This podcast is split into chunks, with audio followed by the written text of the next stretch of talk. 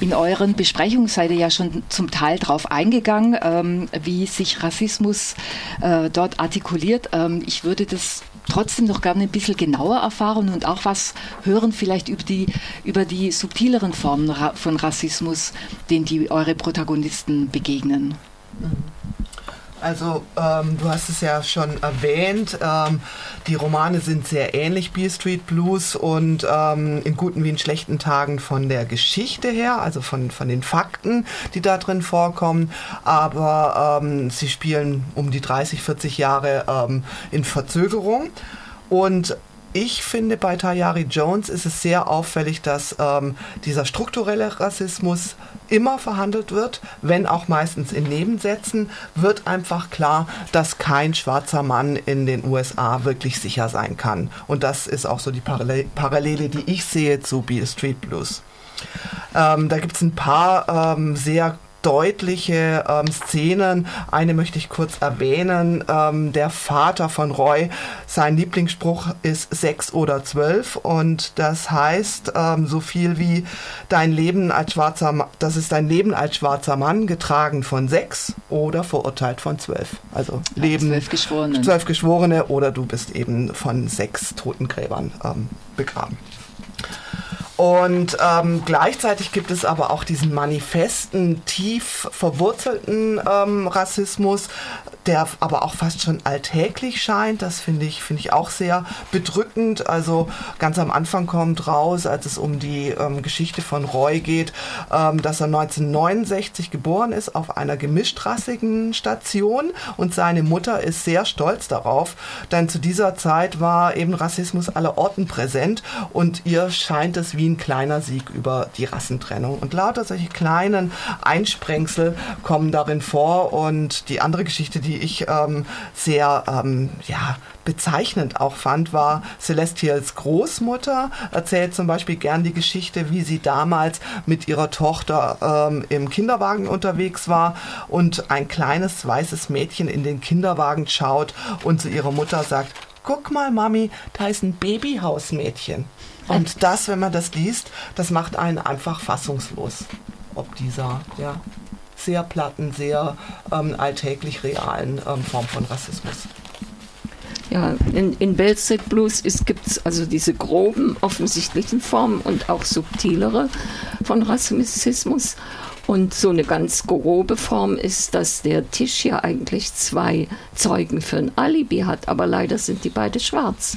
Seine Freundin und Danny sein Freund, die zur Tatzeit bei ihm auf der Bude waren und sich unterhalten haben.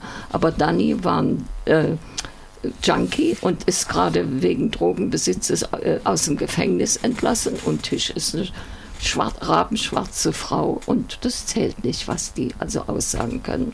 Oder subtilere Formen sind, das, das sagt äh, Fonny einmal, auf der Berufsschule, da bringen sie uns nicht bei, was man fürs Leben braucht und für eine Karriere, sondern zum Beispiel Naturholzmöbel zu schnitzen.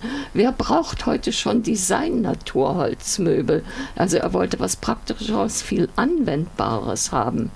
Und dann gibt es natürlich auch den Rassismus, der durch die Hautfarbe und auch in Abstufungen äh, entsteht oder sich äußert. Zum Beispiel ist die Familie von Fonny ziemlich hellhäutig und, äh, und äh, die Familie von Tisch sehr schwarz. Und, es, äh, und da wirft man sich zum Beispiel so gegenseitige in übelster Weise vor, dass man schwarz, wenn es zum Streit kommt, in übelster Weise schwarz oder weiß ist. Das will ich jetzt ja gerade mal nicht zitieren, was die sich gegenseitig so an den Kopf werfen. Also eine sehr derbe Sprache. Also das heißt, die Struktur wird quasi übernommen von der Familie. Natürlich, mhm. ja. Ja, ja. Weiß ist besser, hell ist besser als schwarz. Wie ist das? Ich will immer Warren Beatty sagen, aber er heißt Paul Beatty, der Schriftsteller. Ja, in dem Roman Der Verräter, das ganze Buch geht natürlich über das Thema Rassismus.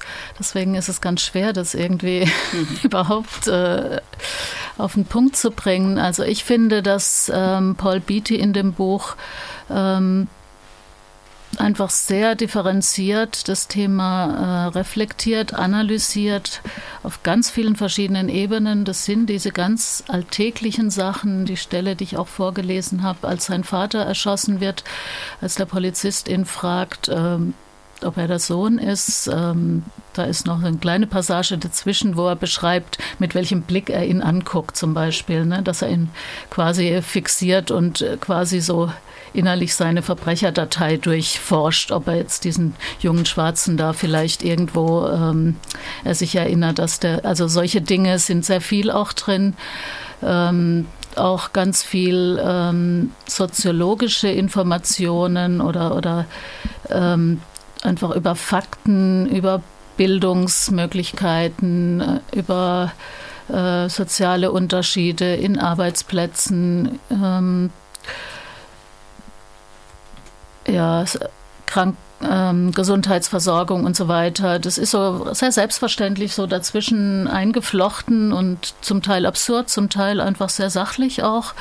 Ähm, und oft in, in diesen Diskussionen, die die Leute untereinander haben, da wird es so mit reingeflochten, auch in diesem äh, intellektuellen Club, die ja immer so auch so Themen diskutieren und so weiter.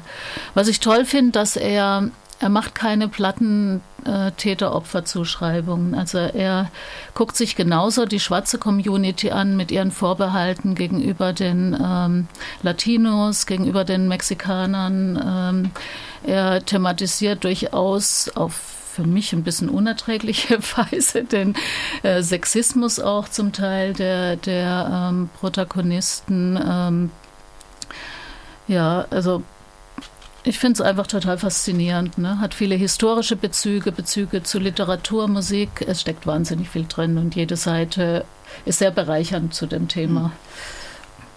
Könnt ihr denn noch vielleicht ein bisschen mehr sagen zu den sozialen und ähm, gesellschaftlichen Verhältnissen oder in, in denen eure, die Protagonisten eurer Romane leben und inwieweit sich das auf das soziale Miteinander auswirkt?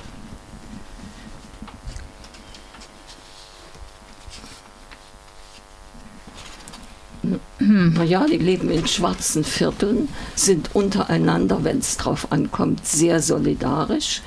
Und zum Beispiel beide Väter, die sich zusammentun an, angesichts dieser Schwangerschaft und dieses Arrests von Fonny, sagen, ja, dann klauen wir eben auf Arbeit und versetzen die Sachen. Selbstverständlich hilft man sich so. Oder auch äh, Tisch geht eines Tages mit irgendeinem Paket durch die Straßen und wird von dem Cop ein bisschen angemacht, der ihr begegnet und sagt, und ich hatte gerade ein Plaket unterm Arm, das hatte ich alles beim Juden geklaut, Bastelmaterial. Ich wusste ja, der wusste ja nicht, dass die Ware heiß ist. Also so selbstverständlich wird über die Hilfen, sich zu bereichern, wo man eben arm ist und, und wo die Güter vorhanden sind, gesprochen. Also es geht um Armut auch. Ganz es viel. geht um Armut, ja. Und es geht auch zum Teil dann äh, um Aufstiegsversuche, zum Beispiel bei den hellhäutigeren Schwestern Fonnies.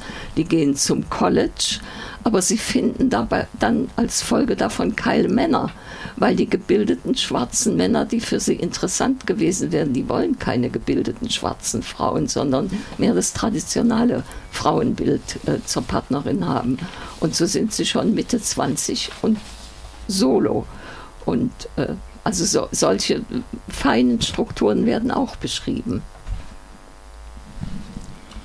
Ja, ähm, bei Tayari Jones sind es ja eher ähm, Leute aus der schwarzen Mittelschicht und es geht in dem Fall dann eher um Aufstiegsgeschichten ähm, und der etwas ärmere Roy ähm, wird natürlich von der Familie von Celestial, der Familie Davenport, am Anfang ähm, auch, wie das in, in allen Communities ist, eher ein bisschen schief angeguckt. Aber ähm, das ist letztendlich nicht das Thema des Buches. Hm.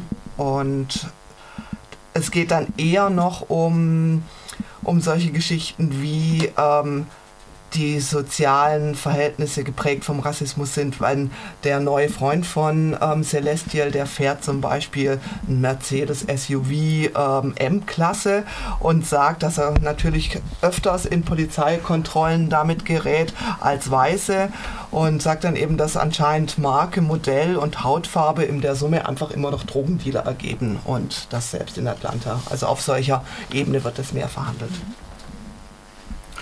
Ja, in Dickens, ähm, wie gesagt, es ist ein recht runtergekommenes ähm, Milieu da, wobei jetzt sich die Personen, die näher beschrieben sind, sind relativ wenige. Also er selber, der Haupt, die Hauptfigur, der hat ja so eine innerstädtische Farm. Ja, das war wohl mal so ein Konzept da, in diesen Vorortvierteln auch so Farmen anzulegen. Der züchtet da sein Obst und Gemüse und hat auch ein paar Viecher. Ich denke, der hat erstmal so sein soziales Auskommen. Ähm, bei Mapessa, dieser Busfahrerin, die ja seine Ex-Freundin ist, da ist zum Beispiel auffällig, dass sie durchaus eine gebildete Frau ist, aber eben, ja, sie ist halt Busfahrerin und ähm, sie hatte nicht die Chance, quasi entsprechend ihren, ihren Fähigkeiten und ihrer Bildung auch was aus ihrem Leben zu machen. Sie liest halt dann in der Pause, liest sie Camus oder so, wo man dann einfach merkt, äh, da steckt viel mehr in ihr als, ähm, als das, was ihr das Leben sozial jetzt vom Beruf her und so weiter bietet. Ähm, was ich noch interessant finde, dass der Paul Beatty auch ganz viel so die, die schwarze Identität in Frage stellt. Ne? Dieses, äh, dieses Wir-Gefühl, da gibt es viele sehr starke Stellen. Ja? Er beschreibt dann in einer Stelle, was, was er immer ankreuzt, wenn, wenn er bei der Volkszählung da den Bogen kriegt. Ähm, dann kreuzt er immer irgendwie Sonstiges an und schreibt California daneben und dann kriegt er immer einen Hausbesuch und wird da unter Druck gesetzt, dass er jetzt bitte sein Kreuzchen an die richtige Stelle macht oder oder ganz zum Schluss, das finde ich eine sehr schöne Stelle, ähm, geht es um so einen Comedy-Club, einen schwarzen Comedy-Club, wo sich dann mal zwei Weiße hinwagen und sich da auf etwas ähm, besondere Art und Weise amüsieren. Sie lachen halt anders wie die anderen. und ähm, die werden dann rausgeschmissen mit diesem Satz, ähm, sie sollen verschwinden, das ist unser Ding und der Protagonist äh, reflektiert es dann und sagt dann am Ende, ich wüsste gern, was unser Ding ist. Also und das finde ich ganz spannend, dass er im Grunde ähm, zwar durchaus die sozialen Verhältnisse analysiert, aber immer wieder das auch bricht, dieses wir Schwarzen und die anderen, ne? dass mhm. er das und das finde ich macht das Buch auch sehr wertvoll. Was setzen die, denn die Protagonisten eurer Roman, eure Romane diesen Erfahrungen entgegen? Also gibt es irgendwie einen Ausweg oder eine Form von Befreiung? Oder was stehen Sie dem entgegen vielleicht? Ja, einmal Zusammenhalt und dann einen ungeheuren Einsatz, dass die Mutter Sheila zum Beispiel nach Puerto Rico fliegt und versucht, diese äh, Verleumderin da aufzusuchen, damit sie, äh, damit sie gesteht, dass sie ihn gar nicht identifiziert hat und nimmt Bilder mit und zeigt sie und war das sowas und muss Demütigungen aushalten, natürlich äh, auf, auf dieser Unternehmung. Oder das äh, zu Tisch dauernd, in, ins, äh, obwohl sie dann schon hochschwanger ist und es ihr schwerfällt, sie besucht Fanny dann täglich, manchmal sogar zweimal im Knast um ihn bei Stange zu halten, um die Hoffnung hochzuhalten, dass er freikommt, letztlich freikommen mhm. wird. Also die Liebe ist sozusagen auch was, was dieser Erfahrung, also was rassistischer Erfahrung entgegengestellt wird, etwas, was halt quasi über über diese schlimme Diskriminierung hinweg hilft oder Kraft gibt und Stärke gibt, um das auszuhalten. Die Liebe und die Familie, mhm. die ist nicht zu unterschätzen. Mhm. Ja. Hm, bei Tayari Jones sind es unterschiedliche Strategien. Ähm, Roy, ähm, habe ich ja schon beschrieben, kämpft letztendlich bis zur Erschöpfung um diese Ehe, die eigentlich schon zerbrochen ist. Celestial, ähm, die sich ja entfernt aus der Ehe, ähm, wählt den Weg der Kunst und gibt alles in dieses Nähen der, dieser sogenannten Poupées. Für sie ist es was Therapeutisches letztendlich, mit dem sie auch ihre ähm, Abtreibung, die sie hatte, ähm, ihre früheren verarbeitet. Und sie sagt irgendwann mal, mit den Puppen ist es so, als ähm, würde sie dem Universum damit etwas vielleicht zurückzahlen können. Was ich besonders ähm, spannend fand, war die Rolle, das ist eigentlich eine Nebenfigur von Celestials Vater, Mr. Davenport, der, wie gesagt, sie kommt ja aus diesem reichen Hause und er ist am Anfang nicht so begeistert von Celestials Verbindung mit Roy. Ähm, aber sobald letztendlich ähm, Roy ins Gefängnis kommt und, ähm, und diese unschuldige Inhaftierung erleiden muss, ist für ihn ganz klar, dass die schwarze Community zusammenhalten muss und dass sich auch Celestial jetzt nicht einfach so von Roy trennen kann, sondern ganz klar zu ihrem Mann stehen muss, weil es einfach ein schwarzes Schicksal ist, das ähm, nur ein Schwarzer ereilen kann und ähm, sie alles tun muss, um, um mhm. bei ihm zu bleiben. Und es gibt auch so einen Riss in der Familie letztendlich, ähm, in der Vater-Tochter-Geschichte. Paul Vitti steht dieser Community ein bisschen kritischer gegenüber, oder? Ja und nein. Ich finde eh, das ganze Buch ähm, diskutiert mehr, als dass es eine eindeutige Linie hat. Also jetzt gar nicht im negativen Sinn, sondern es wird einfach ganz viel aufgerissen, ganz viele Fragen gestellt und du bist auch ein bisschen also gefordert, da selbst dir, dir dich dadurch äh, da durchzukommen und deine eigene Meinung zu bilden oder dein das auch wirklich ähm, zu reflektieren, diese verschiedenen Seiten, die da mit reinspielen. Ne? Also Natürlich gehören die irgendwie alle zusammen. Jetzt zum Beispiel, was diese Gentrifizierungsgeschichten ähm, angeht, ja, wo einfach klar ist, er will diesen Ort retten vor der Gentrifizierung. Ähm, die bauen dann auch wieder die, die Ortsschilder auf und so weiter, ne, um wirklich ähm, dies, diese, also das ist ja nicht nur, dass dieser Ort nicht mehr existieren soll, sondern das hat ja handfeste Gründe. Ne? Da, mhm. Das sind einfach handfeste wirtschaftliche Interessen dahinter. Ne? Ähm, und da gibt es schon dieses, dieses Wir und dieses sich auch wehren. Ja? Ähm, und der, der Protagonist gleichzeitig ähm, ist er schon immer damit beschäftigt, als Sohn dieses doch sehr dogmatischen Vaters, der ja auch ihn wirklich traumatisiert hat mit seinen seltsamen Erziehungsmethoden, eigentlich da sich von abzugrenzen und einen eigenen Weg zu gehen. Ne? Also der ähm,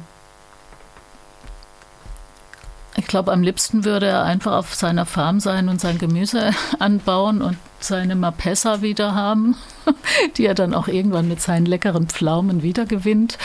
Ähm, und äh, ja, der ist gar nicht unbedingt so ein Kämpfertyp, glaube ich. Er wird von dem, von dem Homini auch äh, gedrängt, ja, der, der einfach da so eine Not hat. Ähm, ja.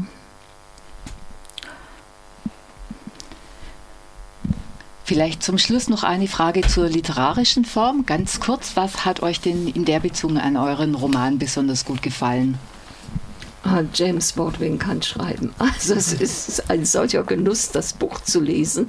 Am Anfang stört ein bisschen dieses pubertäre Geplapper, aber das verändert sich ja nachher. Und äh, strukturell ist es so, dass er ja in diesen acht Monaten der Schwangerschaft spielt, aber die ganzen Vorgeschichten werden immer wieder in Rückblenden eingefügt und es ergibt ein wunderbares Ganzes. Ich kann den Roman nur empfehlen. Ja, Tayari Jones, ähm, Besonderheit ist, dass sie unterschiedliche Erzählpositionen wählt. Vor allen Dingen natürlich Roy und Celestial, aber ab und an kommt auch André, der neue Partner, dann zu Wort. Und ähm, dann wird das meiste der Zeit der Inhaftierung auch in ähm, einer Briefform erzählt, die sich ähm, Roy und Celestial gegenseitig schreiben. Und das hat mich sehr beeindruckt, weil auf sehr tiefe und anrührende Art ähm, die beiden darin ihre Liebe und natürlich auch den Untergang verhandeln. Und in den Briefen zeigen sie beide eine, eine ganz große Wahrhaftigkeit und Verletzlichkeit ähm, und sind sich sehr, sehr nah in, in dieser Art der, ähm, der Auseinandersetzung. Ja, Paul Beatty kann auf jeden Fall auch schreiben, ähm, wobei seine Sprache wirklich sehr speziell ist. Ich finde, man merkt einfach, dass er ähm, von der Lyrik und von der Poetry, Poetry Slam Szene kommt. Er hat eine sehr rhythmische Sprache, sehr schnelle Sprache. Es ist auch ähm, ja teilweise hatte ich so das Bild, er könnte jetzt auch vor mir auf einer Bühne stehen und es ist einfach ein, ein Kabarett, ja. Also und er hat einen wahnsinnig bissigen Witz. Ähm, und gleichzeitig ist das Buch schon eine Herausforderung, weil es so dicht ist. Ähm, eigentlich finde ich, man kann das nur in kleinen Portionen lesen und dann sind die Portionen immer ein echter Genuss, weil so, so viel drin steckt. Und es ist einfach klug gemacht und steckt wahnsinnig viel drin. Ich glaube, jeder, wir können jeden Roman wärmstens empfehlen. Wir müssen leider Schluss machen jetzt, weil die Sendezeit neigt sich dem Ende zu. Ähm, könnt ihr vielleicht noch äh, kurz Titel und äh, Verlag und Verfasser und so weiter durchgeben, dass die Hörer vielleicht sich noch eine Notiz machen können? Ja, das war bei mir James Baldwin, Bale Street Blues bei DTV 2018 erschienen, hat 220 Seiten und kostet, soweit ich informiert bin, 20 Euro. Ich hatte Tayari Jones in guten wie in schlechten Tagen vorgestellt. Das Buch ist 2018 im Arche Verlag erschienen und wurde von Britt Soman Jung aus dem Englischen übersetzt. Das Buch hat 351 Seiten und kostet 22 Euro. Und ich habe vorgestellt Der Verräter von Paul Beatty. Das Original ist 2015 erschienen. Äh, die, die, Übersetzung aus dem Amerikanischen ist von Henning Ahrens und ist im Luchterhand Verlag in München im Jahr 2018 erschienen. Das Buch hat 349 Seiten. Ich hatte die gebundene Ausgabe, die kostet 20 Euro. Ich habe mich nicht erkundigt, ob es schon als Taschenbuch gibt. Ich vermute, wenn dann, wenn es noch nicht gibt, dann bald.